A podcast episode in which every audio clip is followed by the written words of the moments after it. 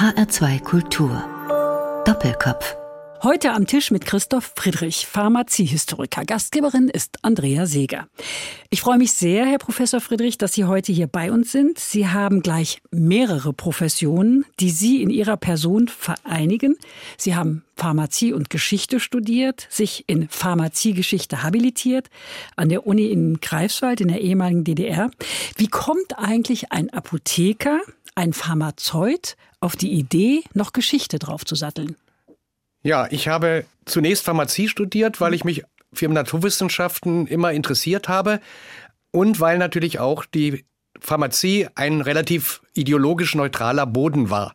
In der DDR waren die Geisteswissenschaften, die mich eigentlich noch ein bisschen mehr interessiert haben, Germanistik, Geschichte oder auch Theater- oder Musikwissenschaften, all das hätte ich mir auch vorstellen können zu studieren.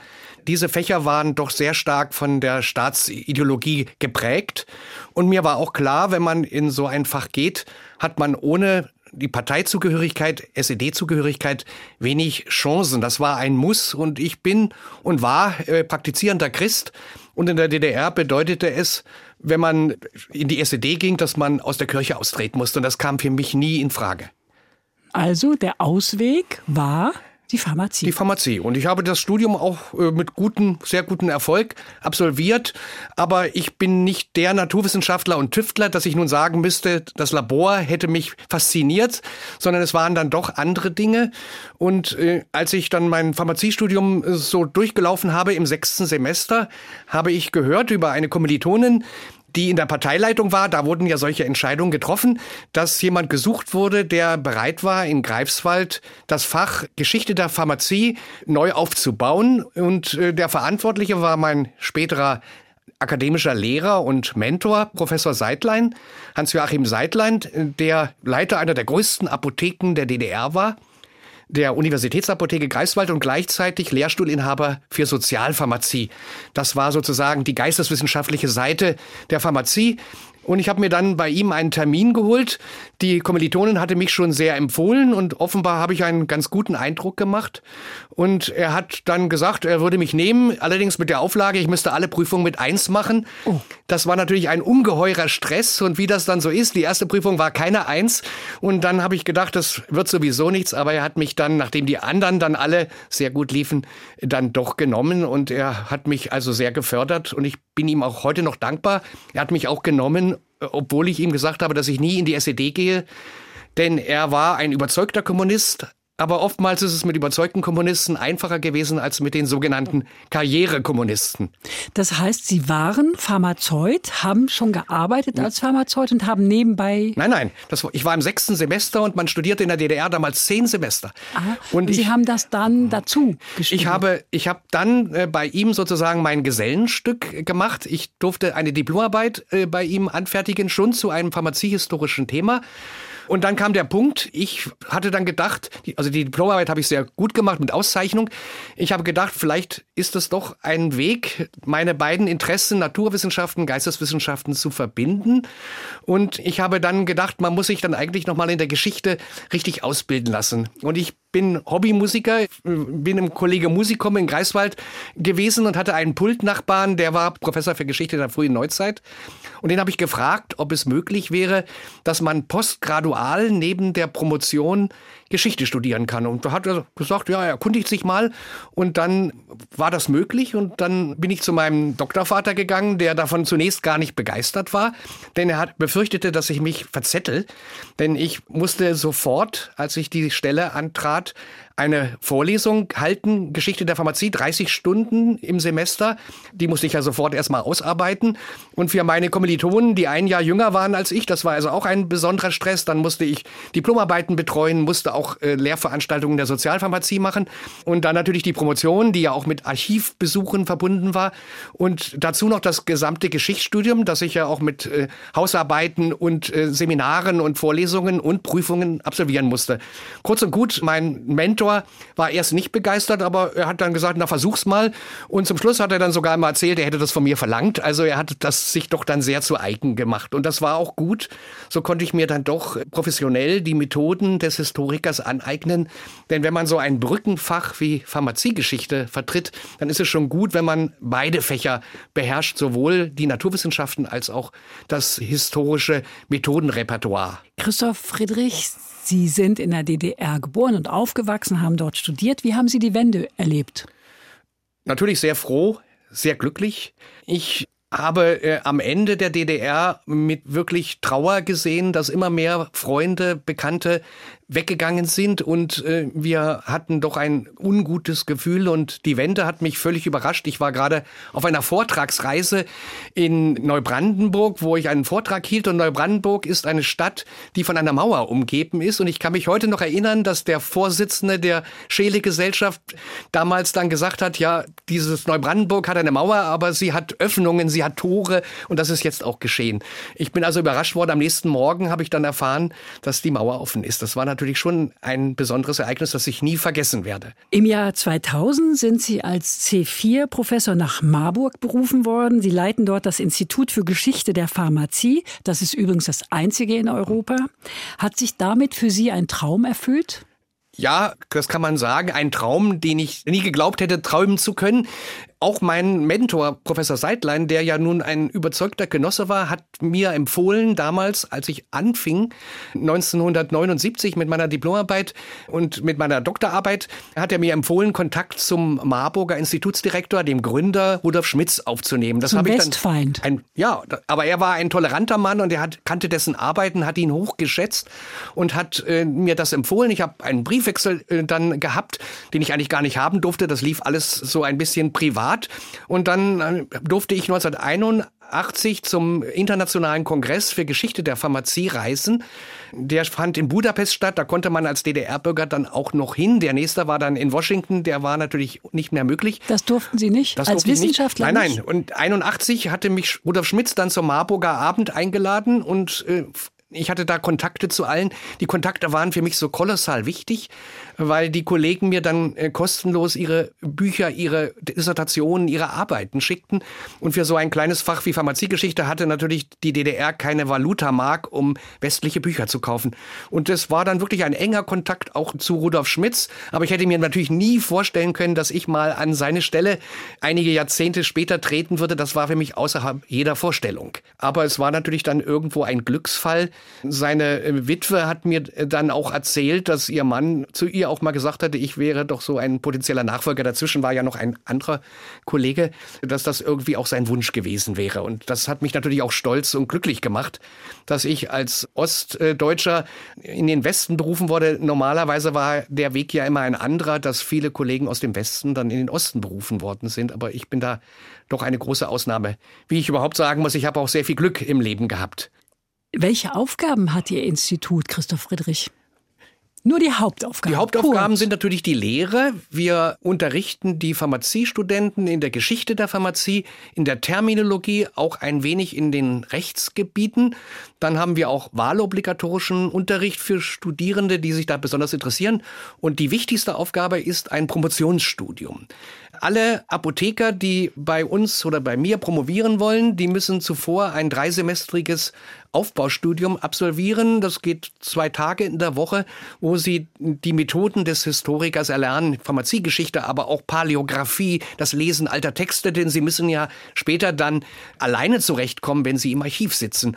Und das lernen sie eben bei uns. Wir haben auch das Glück, dass wir noch einen Kollegen äh, haben aus der Archivschule, ehemaliger stellvertretender Direktor, der mit den Studierenden dann wirklich die Texte aus dem 18. Jahrhundert, die ja schwer zu lesen sind, übt, damit sie dort befähigt werden werden. Und das ist eine wichtige Aufgabe. Nicht alle, die dort anfangen, werden dann auch fertig, weil das ist natürlich schon eine Herausforderung, wenn man neben der Apothekenarbeit, die Doktoranden arbeiten meistens halbtags, dann noch seine Promotion anfertigen soll. Aber das ist sozusagen unsere wichtigste Aufgabe, diese Studierenden zu unterrichten. Die Liste Ihrer Veröffentlichungen ist beachtlich, wirklich beachtlich. Sie haben mehr als 40 Bücher geschrieben, betreuen unzählige Doktorarbeiten.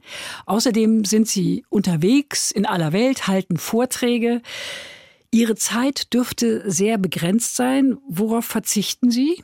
Ich verzichte auf sehr viel Urlaub. Ich mache also relativ wenig Urlaub. Im letzten Jahr waren es leider Gottes, weil unsere Tochter geheiratet hatte, mitten im Juli nur zehn Tage. Dieses Jahr waren es immerhin 15 Tage. Das ist dann äh, wirklich mein Jahresurlaub. Mehr nehme ich nicht. Ansonsten arbeite ich. Dafür fahre ich dann aber auch in den Urlaub ohne jegliche Arbeit. Vier Romane sind im Koffer und dann mal keine Pharmaziegeschichte. Man muss dann auch mal den Kopf freikriegen. Aber ansonsten lebe ich nach dem Prinzip, das Albert Schweitzer immer kreiert hat. Man kann sich von einer Arbeit mit einer anderen Arbeit erholen. Und ich mache dann eben mal was anderes zwischendurch und ich arbeite gerne. Das ist sicherlich auch ein Impetus, der einem dann auch hilft. Geboren sind Sie am 18. Februar 1954. In der Festschrift zu Ihrem 65. Geburtstag steht, dass Sie auch in Marburg häufig bei akademischen Feiern auftreten und nicht selten von der Violine zum Podium eilen. Ist das so? Ja, ich habe auch in Marburg das Glück gehabt, wieder ein äh, Quartett zu finden, also Kollegen, die mit mir Quartett spielen. Und wenn wir besondere akademische Feiern in unserem Institut zum Beispiel haben, den 100. Geburtstag von Rudolf Schmitz oder das 50. Institutsjubiläum, dann haben wir selbstverständlich das Ganze feierlich mit Musik eingeleitet. Und äh, dann äh, musste ich natürlich nach der feierlichen Einleitung zum Pult gehen und die Gäste begrüßen oder auch einen Vortrag halten. Das kam dann schon oft vor. Sie haben Musik für diese Sendung sehr passgenau ausgesucht. Wir hören als erstes ein Streichquartett, A-Moll, Opus 7 mäßig bewegt. Erzählen Sie uns was dazu. Ich liebe natürlich Streichquartett, das ist ja normal, ja. wenn man selber diese Musik macht. Und ich wollte jetzt nicht so ganz gängige Musik nehmen wie Mozart Streichquartette, Haydn Streichquartette, Beethoven. Wollte mal etwas zu Gehör bringen, was etwas seltener ist. Eugène d'Albert ist in Deutschland eigentlich nur bekannt mit seiner Oper Tiefland. Äh, er war ein hervorragender Pianist, ist durch die ganze Welt gereist und hat aber eben auch einige wenige Kammermusikwerke geschrieben. Und dazu gehören zwei Streichquartette, die er geschrieben hat, die für mich auch in der letzten Zeit eine Entdeckung waren mit dem Reinhold-Quartett. Ein Scherzo, also ein kürzerer Satz, soll das zeigen, dass es doch eine tolle Musik ist, die er geschrieben hat, die sicherlich die wenigsten äh, kennen.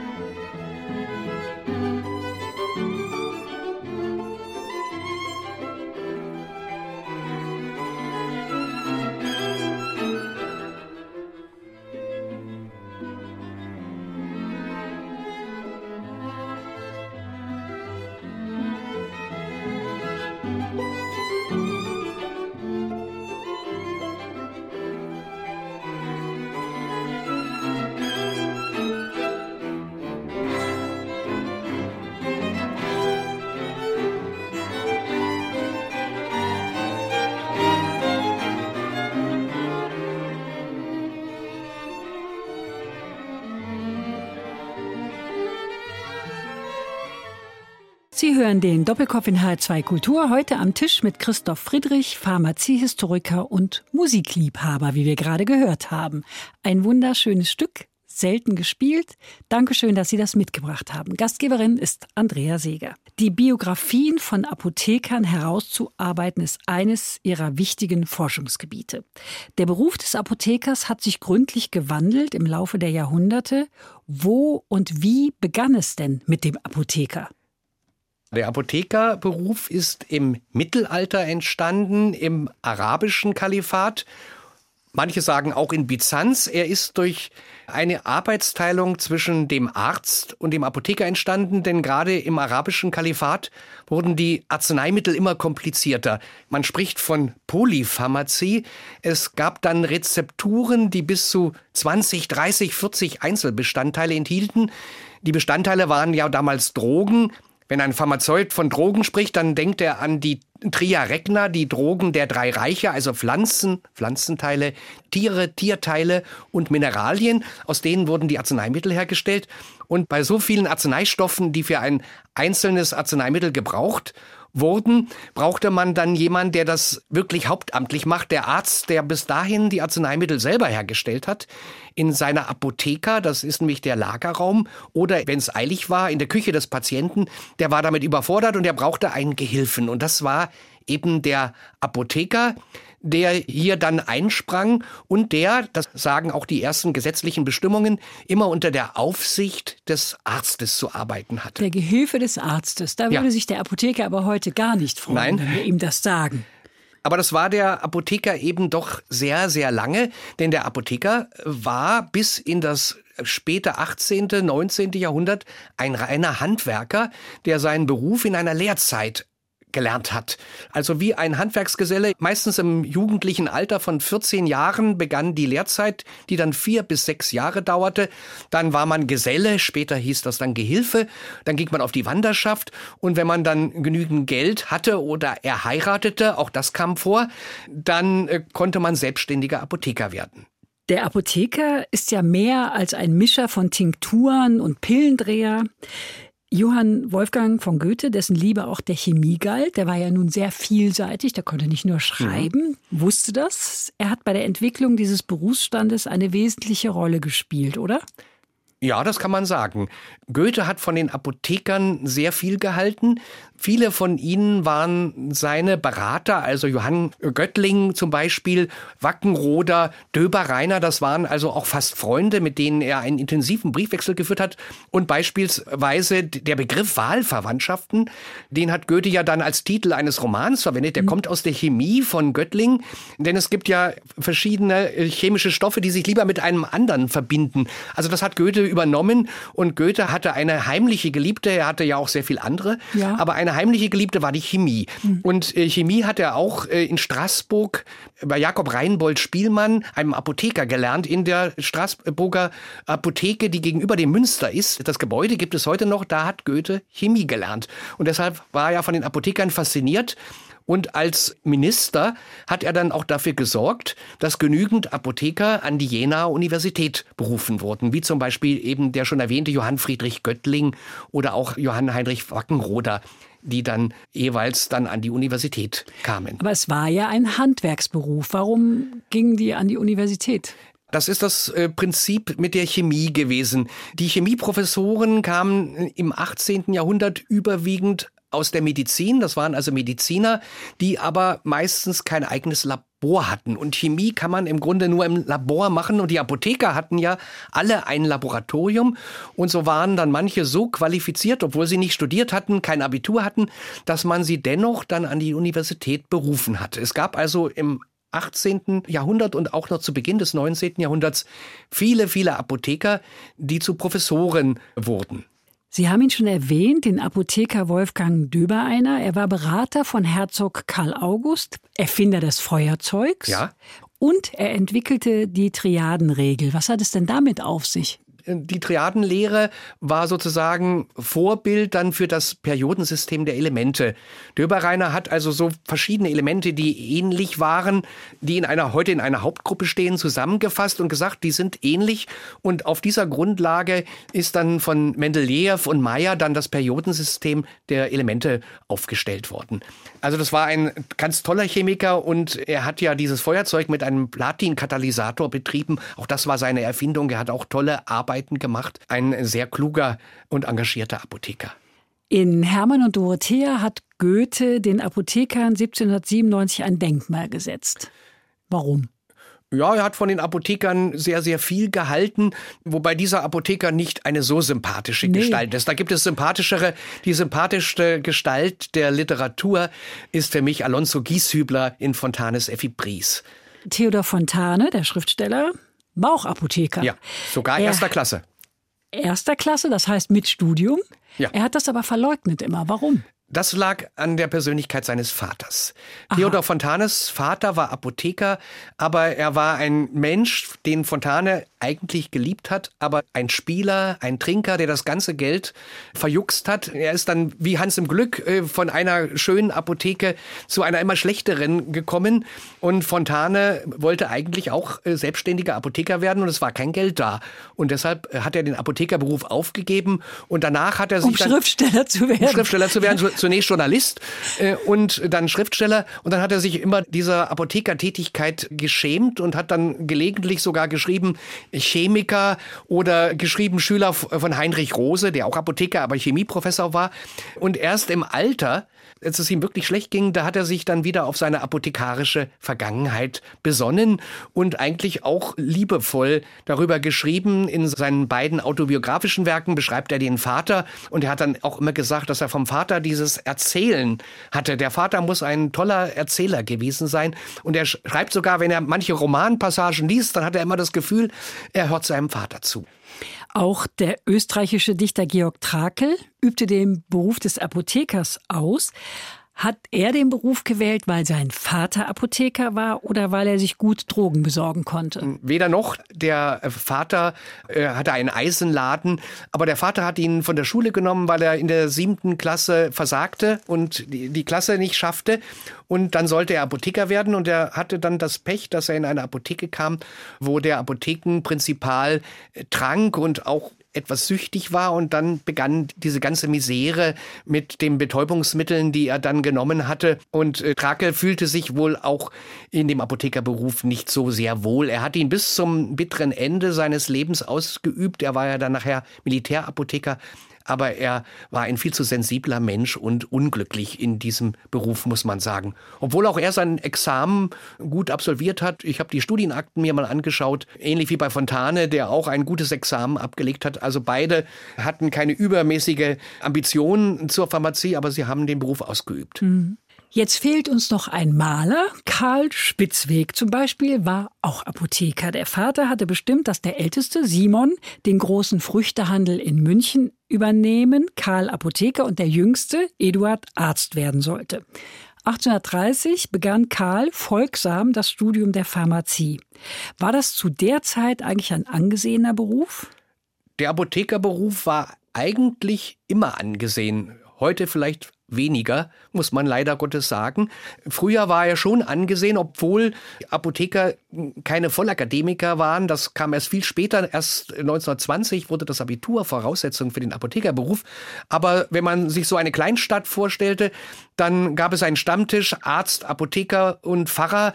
Viele Apotheker gehörten durchaus, so, ja. ja, gehörten durchaus zur Oberschicht und man war gerade in einer Kleinstadt auch angesehen. Und Spitzweg hat übrigens den Beruf gerne ausgeübt. Er wurde dann aus Gesundheitsgründen dem Beruf untreu. Er musste dann eine Kur machen und bei der Kur fing er angeregt durch den dortigen Kurarzt an zu malen und dann hat er seine andere Entwicklung genommen.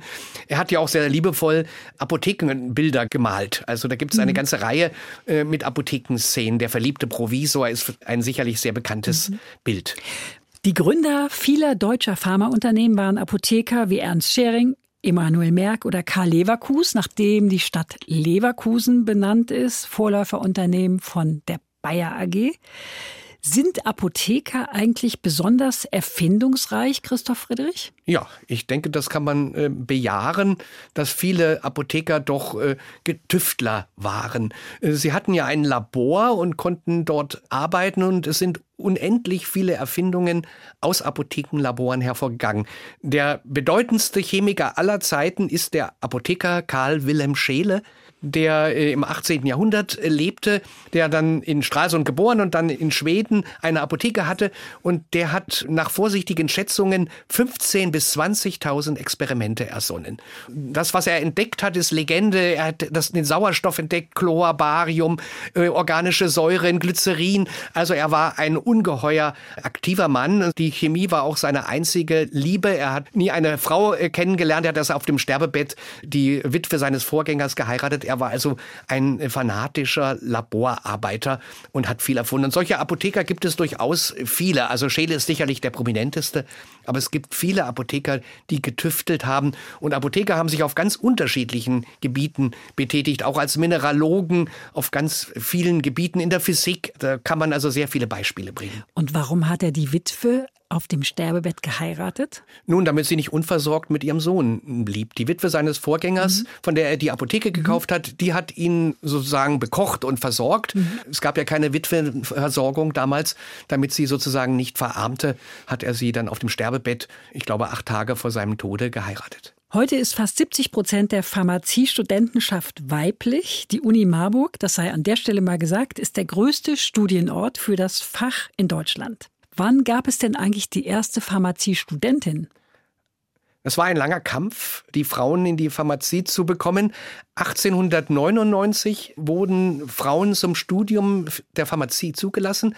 Aber da ja dem Studium der Pharmazie zu dieser Zeit eine praktische Ausbildung vorgeschaltet war, man musste also zunächst eine Lehrzeit absolvieren, war das immer noch ein ziemlich schwieriger Weg, denn man musste einen Lehrchef finden, der bereit war, eine Frau aufzunehmen und nicht dachte, das verdirbt die Moral der Truppe, wenn nun plötzlich ein junges Mädchen dort auftritt. Und deshalb waren die ersten Apothekerinnen meistens auch Apothekerstöchter. Wenn der Vater das Unglück in Anführungsstriche hatte, dass er keinen Sohn hatte, dann hat er eben seine Tochter zum Apotheker ausbilden lassen. Zum Apotheker. Oder zur Apothekerin. Äh, ja. Damals sagte man aber noch Apotheker. Ja, das. Äh, gab ja die weibliche Form noch äh, nicht. Noch nicht. Mhm. Wir kennen eine Bäckerstochter aus Württemberg, die auch Apothekerin geworden ist, die auch ihr Examen glänzend gemacht hat. Das waren so die ersten Apothekerinnen, die es übrigens auch schwer hatten in der Apotheke. Denn natürlich war der Mann der Chef, selbst wenn er ein schlechteres Examen gemacht hat. Während des Krieges durften sie dann einspringen. Wenn der Mann klar. zurückkam, mussten sie wieder zwei Schritte zurücktreten, wie das früher war. Wir alle dürften den Spruch kennen, fragen Sie Ihren Arzt oder Apotheker. Wie ist denn das Verhältnis zwischen diesen beiden Berufsgruppen heute?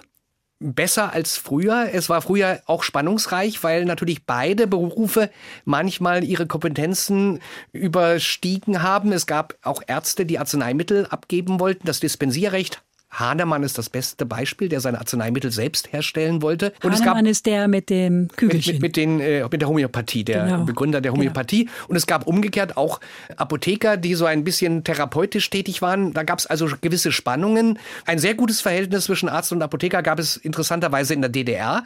Das war eine Notgemeinschaft. Die Apotheker halfen, wenn Arzneimittel nicht lieferbar waren. Und jetzt ist es eigentlich doch ganz gut.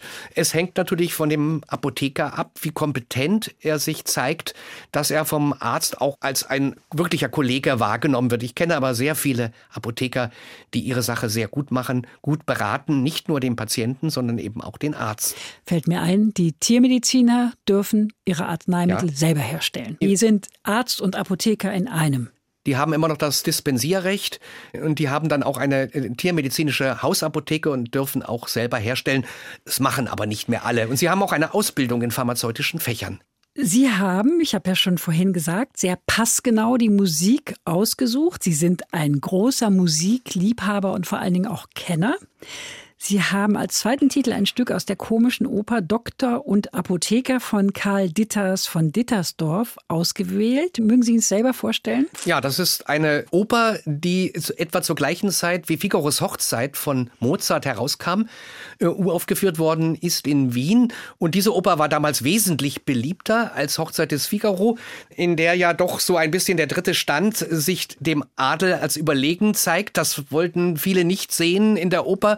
Und hier über einen Arzt und Apotheker konnte man getrost lachen. Der Text stammt von Stefanie dem Jüngeren, der auch für Mozart das Libretto zum Schauspieldirektor geschrieben hat und die Entführung aus dem Serai umgeschrieben hat. Es ist kein begnadeter Textdichter, die Reime sind nicht immer so, aber es ist trotzdem eine lustige Geschichte. Und Harald Stamm ist in der Rolle des Apothekers zu hören und Wolfgang Schöne als Arzt. Die sich beide gegenseitig beschimpfen.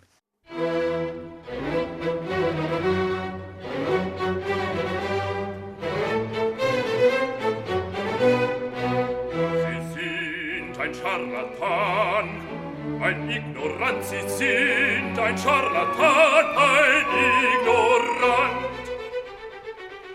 Ich bin ein weiser Mann, ein Laborant, ich bin ein weiser Mann, ein Laborant. Ein Schrecken für Gesunde, ein Doktor für die Hunde, da spricht der Neid aus ihnen, es zeigen's ihre Mienen. Doch sie bekommen schon noch ihren Lohn. Doch sie bekommen schon noch ihren Lohn. Doch sie bekommen schon noch ihren Lohn. Doch sie bekommen schon noch ihren Lohn.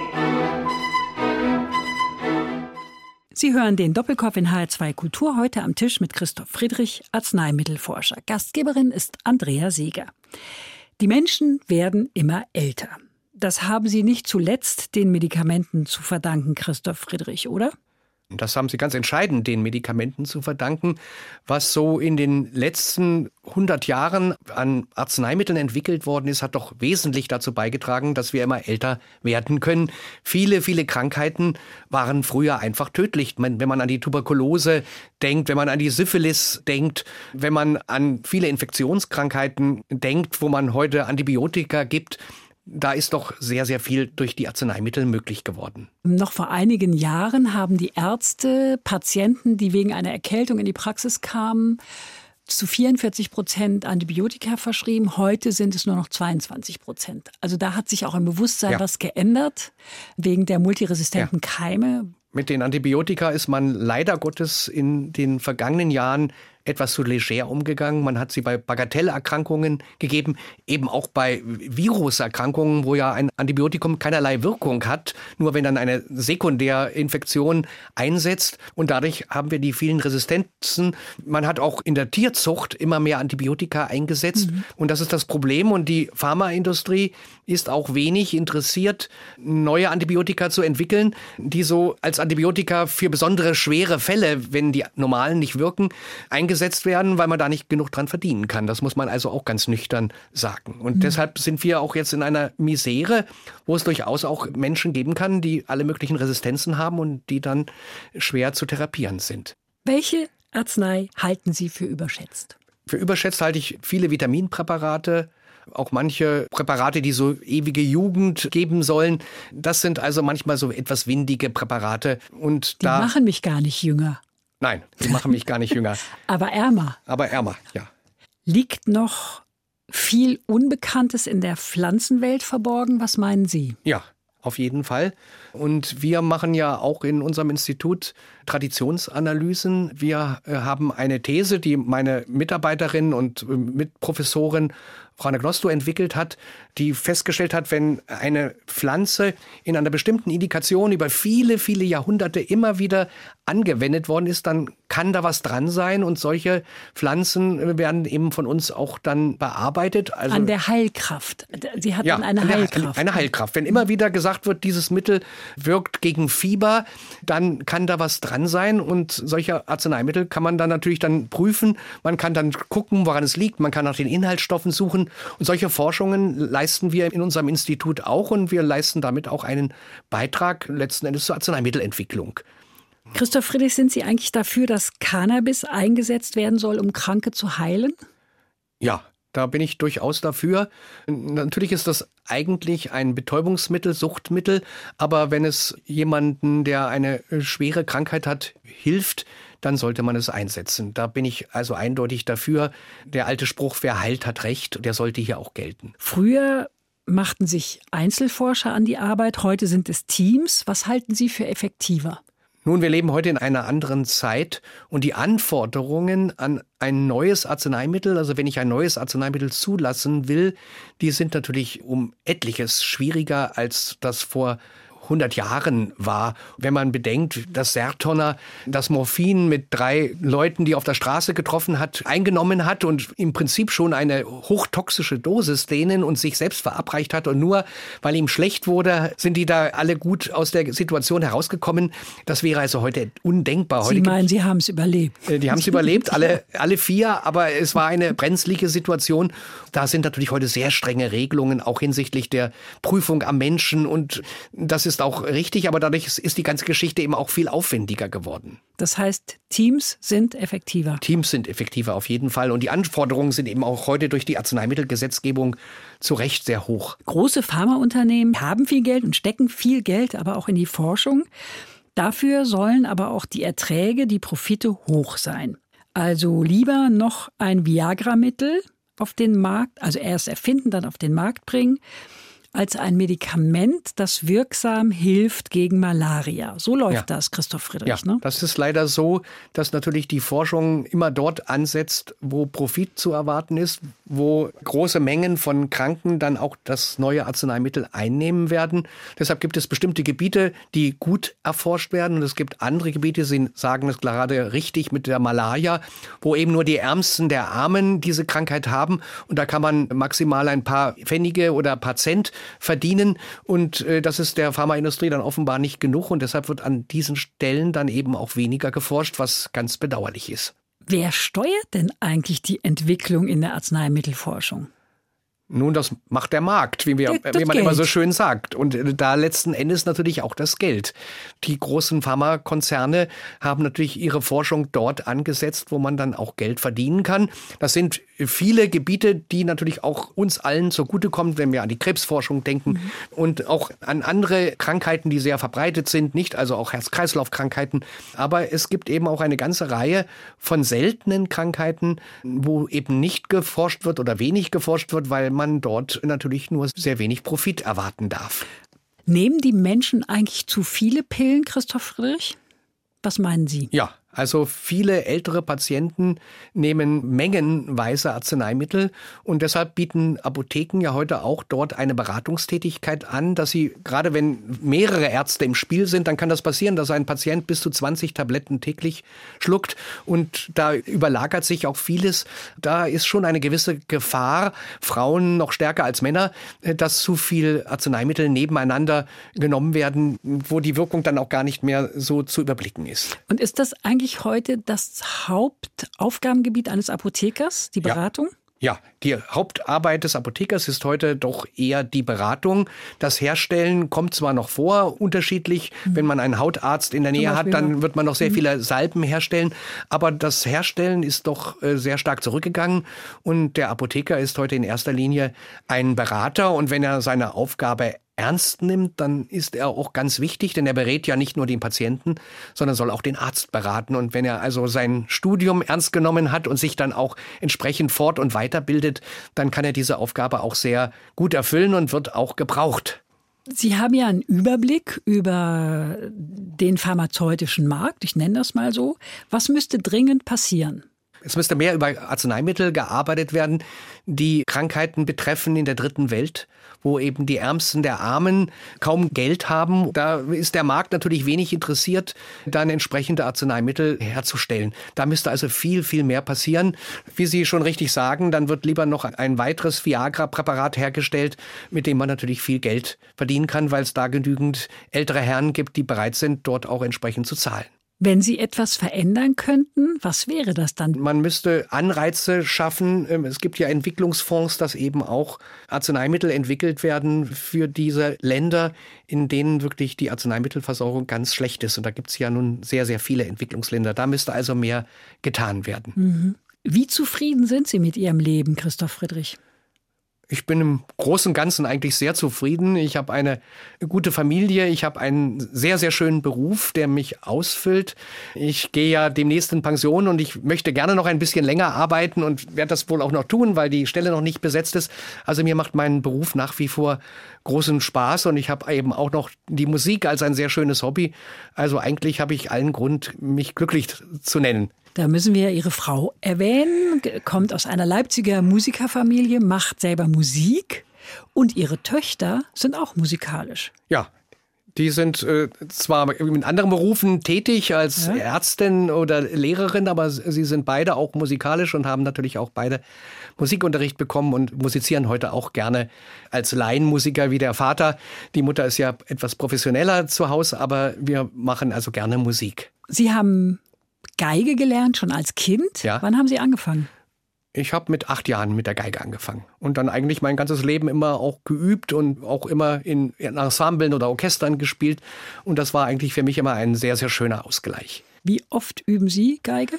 Meine Zeit ist natürlich schon begrenzt, aber ich versuche doch, dass ich regelmäßig übe, wenigstens mal 20, 30 Minuten. Das äh, versuche ich schon. In meinem Streichquartett bin ich erster Geiger und die Stimmen sind schwer und die muss man sich schon ein bisschen erarbeiten. Also ich versuche immer dran zu bleiben. Natürlich werde ich nicht mehr besser, aber so mein Level möchte ich dann auch doch noch einhalten, damit meine Quartettkollegen auch so leidlich mit mir zufrieden sind. Christoph Friedrich, sind Sie eigentlich ehrgeizig? Ich denke schon. Sonst wäre ich nicht das, was ich geworden bin. Ich denke schon, dass ich ehrgeizig bin. Nicht übertrieben ehrgeizig, aber einen gesunden Ehrgeiz habe ich in meinem Leben eigentlich immer schon entwickelt. Doch, das glaube ich schon. Wir haben noch einen Musikwunsch von Ihnen. Das ist auch eine schöne Musik. Eine Kantate von Johann Sebastian Bach. Die Bach-Kantate Bachwerkeverzeichnis 25 es ist nichts Gesundes an meinem Leibe, wo also auch das Verhältnis von Sünde und Krankheit thematisiert wird. Also ein durchaus medizinischer Text. Der Librettist ist gar nicht so richtig bekannt, aber der Text hat doch Bezug zur Medizin und zur Pharmazie und es ist auch eine Kantate, die relativ selten zu hören ist. Deshalb habe ich sie auch hier ausgewählt. Es spielt das Bach-Kollegium Japan, dirigiert von Masaki Suzuki. Bevor wir das jetzt hören, sage ich Danke, Professor Christoph Friedrich, für dieses wunderbare Gespräch unter dem Leitmotiv Fragen Sie Ihren Apotheker, aber binden Sie auch den Historiker ein. Danke auch Ihnen fürs Zuhören, sagt Andrea Seeger.